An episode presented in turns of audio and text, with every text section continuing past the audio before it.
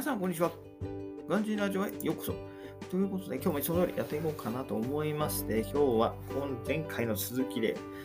えー、カイロでね、えー、おすすめの観光スポットということで、えー、まずはざっくり紹介していこうかなと思います。で昨日紹介したのは、えギザのピラミッド、スフィンクス、パラオニックビレッジ、カイロタワーの4つになるんですけど、今日はね、え、ちょっともうちょっと、あのエジプトっぽいところを紹介していければなと思います。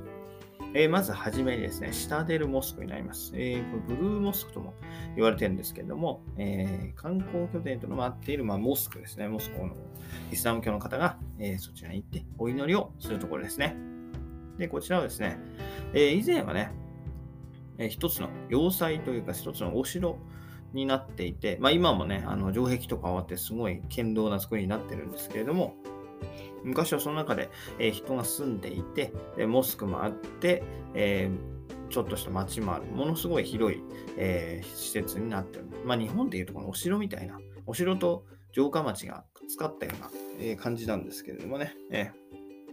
えそこで昔々は住んでいましたと。で、えどうやら現地でね、疫病が、えー、蔓延して、で人が亡くなって、全員が亡くなってしまったという伝説があるそうです。で、その建物が今でも残っているということで、一応世界遺産に登録されているようです。ちょっと多分、うん、板垣なんかなっているということで、はい。そのようになっております。で、こちらはですね、はい。えー、結構日本機にはなっているんですけれども、まあ、そのね、広いだ、広いから中が広いんで、そんなにね、えー、お客さんが、えー、お客さんと密になったりすることもないし、モスクもあるし、中には軍事博物館もあってね、あの、軍需か、軍事博物、軍事博物館ですね。えー、古い戦闘機なんかが、あの、駐機されてたりするんでね、結構そういうのが好きな人はいいんじゃないかなと思います。私も結構ね、あの、モスクもね、あの、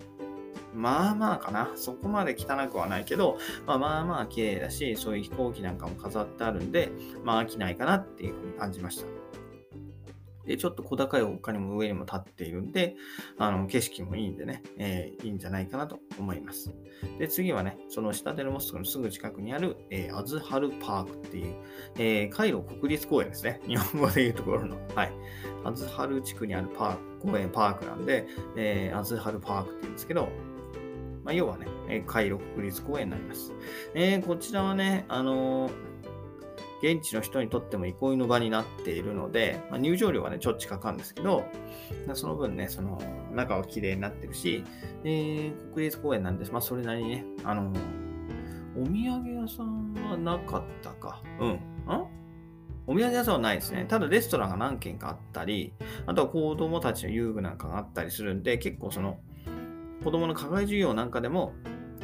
来ることがあるそうです。でね、えー、そういうところなんで、結構午前中はね、あの比較的人も少なくていいんですけど、午後になったらも完全にエジプト人の憩いの場になってしまうんで、ちょっとこちらもね、午後に行くのはあんまりお勧めできませんっていうところで、はい、えー、カイロ国立公園でした。で、次は、そのまた近くにあるハンハリーリっていう、要はね、あの、アメリカじゃなくてエジプト版、上、あの、上野の下町っていうのなんだっけアメ横か。アメ横ですね。上野のアメ横みたいな感じで、小さな個人店が軒を連ねている、えー、ちょ商店街といいますか、ああいうちょっとごったにというか、はい。ものすごい狭いところにはもうお土産屋さんがひしめいていて、まあ、その中にはね、お土産屋さんもあるし、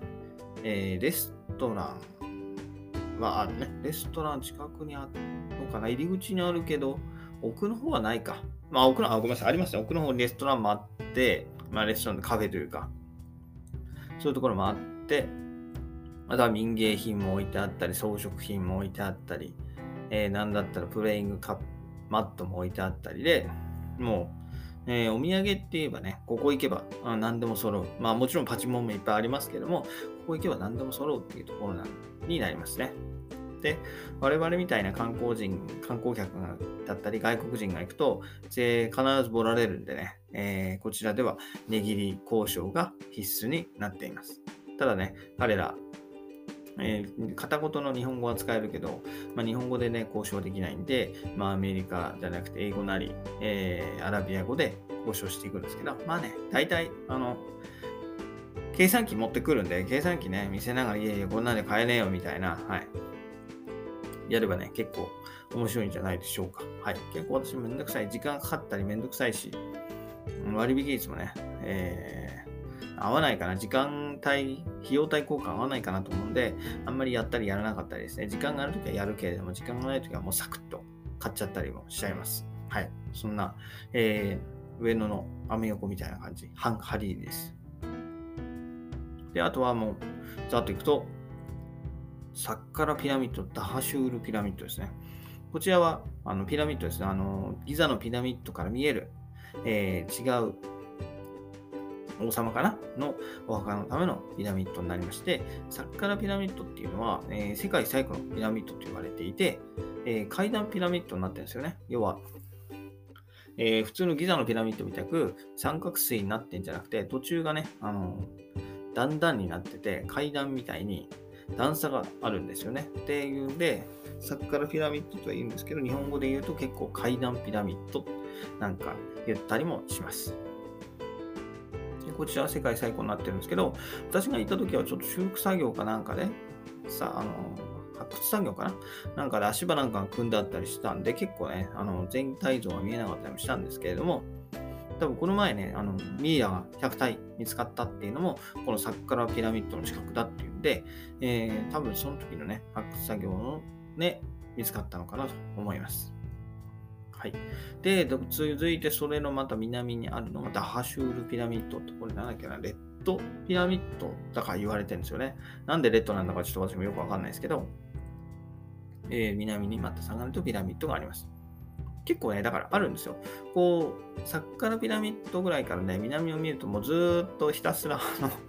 地平線がつながる砂漠地帯なんですけれども、そうするとね、ダハシュールが見えたり、で、その奥の、えー、名前忘れちゃったけど、またピラミッドが見えたりで、こう10基ぐらいね、あの、ピラミッドあるんですよ。ただ、本当に1個あたりで、距離1個の距離の間も30分以上車にかかるんでね、結構な道のりではあるんですけど、まあ、時間が許す限りね、えー、回ってみてもいいんじゃないかなと思います。私もダハシュールピラミッドまでは行きました。で、ダハシュールピラミッドはね、中が入れるんですよ。中がね、こうすごい。中楽しかったんでね、え、それは詳しい時に紹介しようと思います。ダハシュールピラミッドは中入れるけど、サッカラピラミッドは中に入りません。はい。で、あとはね、え近代的なところというところで、えモール・オブ・エジプトですね。要はあの、エジプトのモールですよね。ショッピングモール。ここエジプトのエジプモール・オブ・エジプトは、本当に広い。ものすごく広いしね。私はその、なんだっけ、ラマダン期間でしかちょっと行ったことがないので、あんまりね、えー、その混んでいる様は見てないんですけど、まあね、本当に何よりも広いので、まあ、買い物するにはいいんじゃないかなと思います。洋服からね、えおもちゃから、え映画館もあるし、なんだゲームセンターもあるしで、かなり、え楽しめるんじゃないでしょうかと思います。で、これはギザの西にあるんでね、ちょっと、えー、市街地からも外れちゃうんですけども、まあ、あのー、高速道路が通ってたりするんで、まあ、そんなにね、時間もかからないんでいいんじゃないかなと思います。えー、あとは最後にナイル川クルーズですね。ナイル川を、え船でクルーズするツアーになります。これはね、えー、ね、あの、コロナが流行った時に、エジプトで、えー、なんですよね、クラスターになったのは、もうしょっぱなはこれなんですよね。ナイル川クルーズで、あの、コロナが感染し、コロナが拡大したよっていうのがニュースになったんですけれども、はい。そんな感じでね、結構船の中で、あるいはですよ、リンボーダンス、違う。リンボーダンスじゃなくて、ベリーダンスか。ベリーダンスやんですよ。ベリーダンスってあの、お腹を出しながら、女の人がお腹を出しながら、お腹を揺らして、えー、踊る、えー、中東の踊りなんですけど、まあ、それを見ながらご飯を食べて、で、えー、飽きれば、まあ、展望デッキに行って、えー、ナイル川から見える夜景を楽しむという感じになっております。これはね、結構、ピンからキーなんですよね。値段本当に観光客だとボラれたりするんですけど、私は現地スタッフの、あの、調べてもらってね、おすすめ調べてもらってね、結構ね、安かった。100本じゃない、600円とか1200円で、晴れたんですよね。で、飯も食い放題で、ただお酒はないんでお酒は持ってったんで、結局、でも3000違う。2000円ぐらいだと思うんですよね。払ったの1人当たり。はい。なんでね、お酒がないとちょっとあれかもしれないですけど、まあ、持ち込みはできるんで、えー、一度ね、そのベリーダンス見てみてはいいんじゃないでしょうか。というところで、こんなところですね、えー、これらを次回以降、次回からゆっくり細かく紹介していこうと思います。ということで、えー、今日もこの辺で終わりたいと思います。それではまた明日。バイバーイ。Have a nice day!